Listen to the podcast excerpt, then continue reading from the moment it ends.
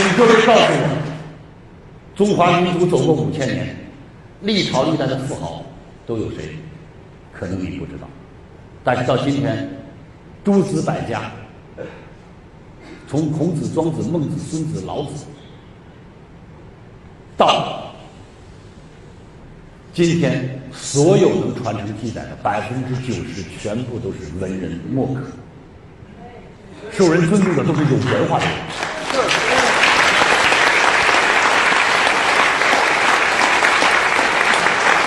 大家去想，下一个是，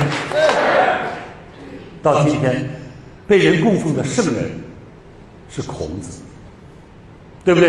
对，是一个教书匠。今天道教的鼻祖老子是李耳，都是因为传道，是不是？是。道家是鼻祖，是不是？是。兵法是孙子，是不是？是。我们今天看到今天。被人所传颂的是知识和文化。我们近代还知道一个乔家大院恶霸地主刘文才，除了这些还有吗？没了。往上还有吗？没了。真正传承的是文化。从民国，包括李大钊、张澜这些文人义士，到今天依然被传承。在大学里有他们的塑像，在文在在文献中。在历史上有他们的故事，所以再过两千年，人们能查出来，在中华民族历史上曾经有一个文豪，像鲁迅先生。再过两千年，人们还会依然记得这个这个什么样文学巨匠？OK，是不是？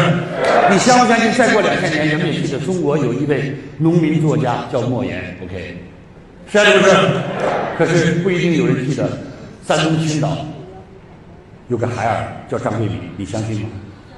你相不相信？OK，到今天为止，知道张玉敏的又开始慢慢越来越少了。但是只要出生的、读书的，都会知道莫言。OK，这就是知识的力量。谢谢。所以，今天在座的弟子家人，亲爱的爹娘们，一定要知道给孩子留什么。你们一定要配得上爹娘这个伟大的称呼，一定要知道让你的孩子学什么。一定让你的孙子知道学什么，一定有一天让你孙子举着你的照片对他的孙子说：“咱爷爷那时候就知道开学堂。”你看，这是当年咱奶奶开学堂的照片。当年我的奶奶就知道教育的重要性，所以奶奶给咱们家留了一段话，是这样写的：“家里黄金白银有没有，都不是耻辱，但是家里没有文章、没有书籍，是这个家族最大的悲哀。”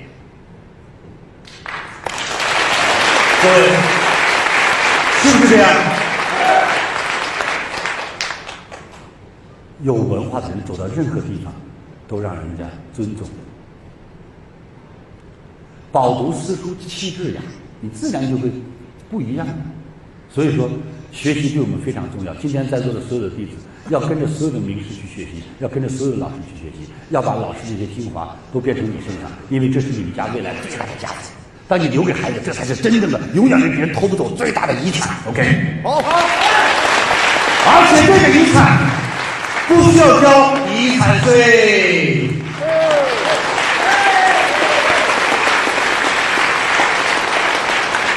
到今天有些老手艺叫非物质文化遗产，是不是？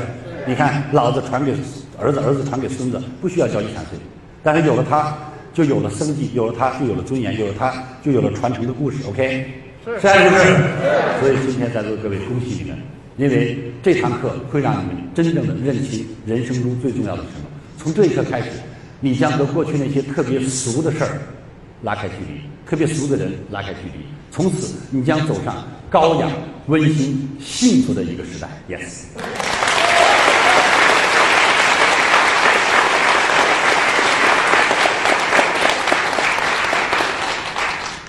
站在商业的角度，教育是未来巨大的空间；站在人文的角度，教育是功德无量的事业。所以，老师在这里恭喜我所有的弟子们，还有今天来到的所有的老师们，记住，走进来了，用心学习，才高八斗人，才高八斗，书中五车，不如人生一悟。